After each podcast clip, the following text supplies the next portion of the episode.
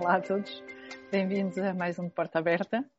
Uh, hoje temos aqui a Rita. Uh, a Rita já esteve connosco, portanto já é cada casa, já, pode, já se pode juntar aos pivôs, não é? Uh, vou, vou, apresentar mais uma vez a Rita para quem está a ver este episódio pela primeira vez. a Rita é licenciada em Terapia da Fala pela Universidade de Aveiro, doutorada também pela mesma universidade, não é? E é Sim. investigadora do IETA, Uh, é, e é docente também da, na, na, escola, na escola de saúde. na escola de é? saúde, exatamente. Claro. Uh, e a Rita tem feito assim algum trabalho diversificado uh, e uma das áreas em que tem trabalhado é na, na, área da produção articulatória, com a utilização da, da, da ultrassonografia, não é?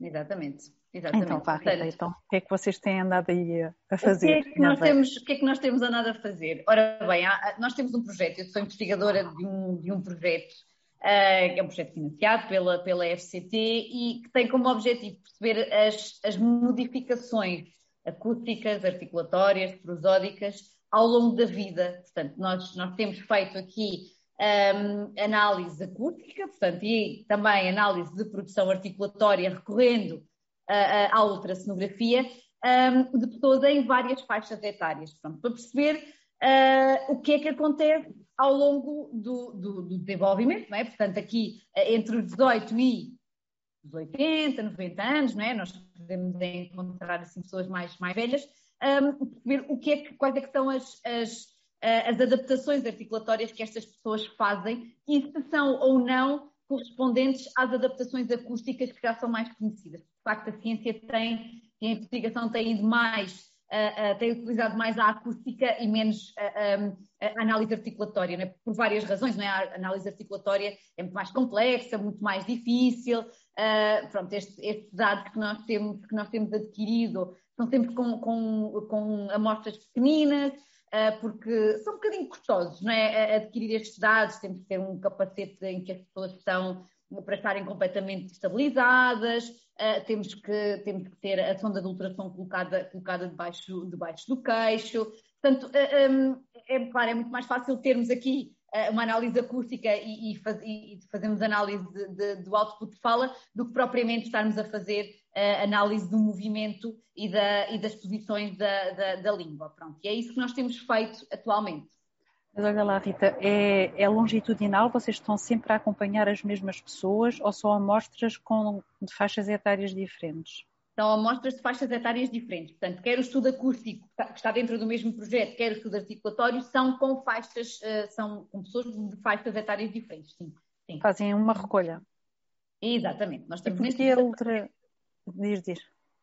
E a ultrassonografia, estavas-me a perguntar. Primeiro, porque é, um, é, uma, é uma forma de, de aquisição fácil, barata, uh, com, com, fiabilidade garantida, portanto nós conseguimos ter aqui umas imagens uh, e uns dados muito, muito, muito fáceis. Claro que é assim, podíamos ter aqui dados de maior fiabilidade, não é? Indo para a ressonância magnética, por exemplo, uhum. uhum. mas aqui já temos, já temos uma, um, um gastos, os custos associados muito, muito maiores uh, técnicos também. E uh, neste, no caso da, da, da temos aqui o, o, melhor dos dois mundos, não é? Portanto, ela não é ultra invasiva, não é? É um bocadinho, mas não é, não é ultra invasiva, portanto, conseguimos ter aqui acesso uh, aos movimentos e à, e à, posição, e à posição da língua durante as várias produções. Um, e é, é, menos invasiva, como, por exemplo, com, que o EMA, não é? O EMA que já tem os sensorzinhos colocados na língua e no, e no palato, uh, e portanto temos aqui o melhor, temos aqui o, o melhor dos dois mundos. Depois, uh, no caso, no caso do, do, do, do, centro de investigação onde eu, onde eu trabalho, já existia a máquina, portanto a máquina de ultrassom já estava, já, já estava cá uh, no âmbito de um outro projeto e, portanto, foi aqui uma continuidade de, uh, um, uma, uma continuidade de, de projetos. Pronto. Foi um bocadinho oh, Rita, eu estava aqui um, a pensar que eu acho que, eh, para além do, do, teu trabalho em si, estava a pensar em que é que este. É, nós já tivemos um episódio onde falamos sobre um, a fonética acústica, não é? E as uhum. vantagens de podermos utilizar estes instrumentos na, na avaliação também em terapia da fala, embora nós saibamos as limitações às vezes na utilização de aparelhos, e agora tu falaste numa série de limitações em relação ao tamanho, à, à, uhum. à praticidade da coisa, não é? Mas hum, eu acho que aqui o, o, o, porquê do interesse também sobre isso que tu estás a fazer é de que forma é que isso pode contribuir ou ajudar ou, um, para, para o nosso trabalho enquanto terapeutas da fala por exemplo, eh, faz sentido, poderíamos utilizar na avaliação, em que é que isso poderia ajudar na avaliação ou até na intervenção? Um, instrumento como este, o que é que nos dá que o olho não dá, não é? Ou que o ouvido não dá, no fundo Sim. é isso. É, qual, sem, que, sem dúvida. É a aplicação, não é? A ultrassonografia tem sido usada também como, como uh, instrumento de biofeedback, não é? Portanto, em todo o processo terapêutico, desde a avaliação, não é? Como tu estavas a dizer, onde o olho terapêutico não chega, onde o olho do terapeuta não chega, chegará a, a, sonda do ultrassom, não é? E nós conseguimos saber exatamente qual é que é a posição da língua, exatamente onde é que a língua está, está a tocar, ou se está ou se não está, ou se não está a tocar, e portanto conseguimos ter aqui uma maior precisão uh, na, na, nossa, na nossa avaliação, por exemplo, ao nível de, dos sons da fala, não é? Uh, depois, no, enquanto uh, durante a intervenção, Podemos utilizar também a, ultrassonografia como biofeedback, portanto, uh, durante, imaginem, durante, se eu tivesse uma, um aparelho de ultrassom na minha, na minha clínica, no, no, meu hospital, durante a sessão a criança poderia estar a perceber e poderia estar a ver um, a, a sua língua enquanto estava a tentar a, posicionar numa ou noutra posição, a tocar num ou noutro, ou noutro articulador. Portanto, ajuda, essa, essa, esse biofeedback está, está aprovado e há, há, uma, há uma, revisão sistemática da, da, literatura, penso que de 2019, que nos indica mesmo que, que é uh, muito importante para, para erros persistentes, por exemplo, para crianças que uh, já fizeram uh, ou, ou, já, já, já passaram por, por momentos longos de, de, de terapia, de intervenção, o erro persiste e, portanto, será, poderá ser aqui uma, uma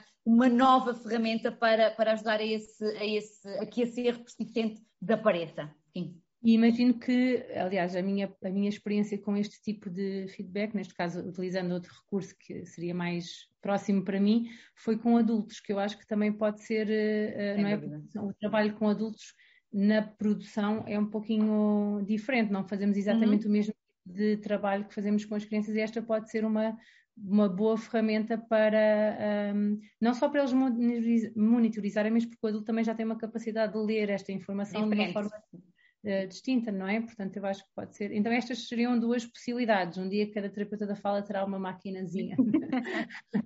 no ultrassom com, com, com uma boa sonda, uma sonda pequenina, consiga, uhum. que, que, consiga visualizar, não é? Portanto, nós, nós na, na clínica conseguíamos visualizar facilmente e, e ajudar e, e, e ajudar a, a, nossa, a nossa intervenção, sem dúvida. Pronto. Uh, obrigada por teres partilhado obrigada. connosco o teu trabalho e obrigada por um, também por nos fazeres pensar também sobre outras ferramentas de avaliação ou de intervenção que se calhar não são tão não estão tão presentes, não. Deixa-me só fazer mais uma pergunta. É, é, é uma curiosidade saber qual é a vossa Sim. expectativa no estudo que estão a fazer. A expectativa, não sei, de, encontro que tipo de diferenças é que esperam encontrar? Olha, nós, nós já temos um piloto feito e, e já nos permitiu um, uh, uh, comparar aqui uh, pessoas de, de, faixas etárias, de duas faixas etárias muito, muito diferentes. Os mais hum. novos e os mais velhos. Nós temos só essas duas faixas etárias.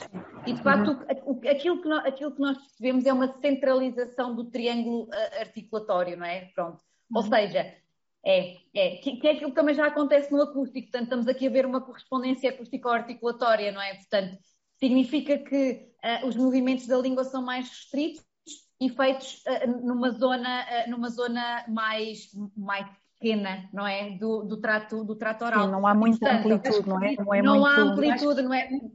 Não vai tão para trás, não, não, não é tão Sim. não vai, não, não, o, o, por exemplo, o U não é tão posterior, o I não é tão anterior, sim. etc, etc. E, portanto, nas vogais é muito óbvio, não é?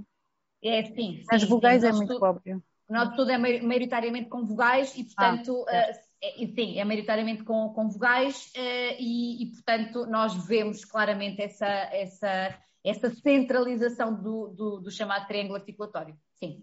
Eu acho que, agora pegando só nisto, porque não deixei, não consigo não pensar sobre isto, que é isso pode-nos também conduzir, este tipo de informações e de resultados pode-nos fazer refletir muito também sobre a necessidade de termos movimentos muito amplos em termos de motricidade orofacial e a fala. Será que para eu executar determinado som preciso de executar um movimento articulatório com aquela amplitude ou é mais com uma precisão? Não sei se me faço entender, não é? Será que eu preciso de uma sobrepressão muito grande para um D? Preciso fazer D? Ou será que preciso de outra, não é? Acho que pode ser interessante nós. A verdade é que estas pessoas mais velhas produzem, eh, eh, em termos articulatórios, o espaço é menor, mas o som é produzido. Portanto, não é? Uhum. o U não é tão posterior, o I não é tão anterior, não é? Mas, o, o mas, mas, mas, é produzido na mesma. Portanto, são é, funcionais, é um não é? São funcionais, exatamente, são, das... são, funcionais e não é patológico, ou seja, todas as pessoas que nós estamos a avaliar são pessoas com uh, com envelhecimento típico, normal, portanto, sem doenças associadas. Nós temos, um, claro, um conjunto de fatores de exclusão para, que nos permita ter aqui uma, uma amostra uh, uh, o mais uniforme possível e, portanto, sabemos que estas pessoas não têm, não têm alterações. Portanto, isto é envelhecimento saudável e envelhecimento típico. portanto, nós sabemos que ao longo do envelhecimento isto vai, isto vai acontecer, não é? Ok, está ótimo. Obrigada. Obrigada. Obrigada. Uma vez. Um Obrigada. Beijinho. Um beijinho. Obrigada por nos terem uh, ouvido mais uma vez e encontramos no próximo episódio. É isso. Adeus.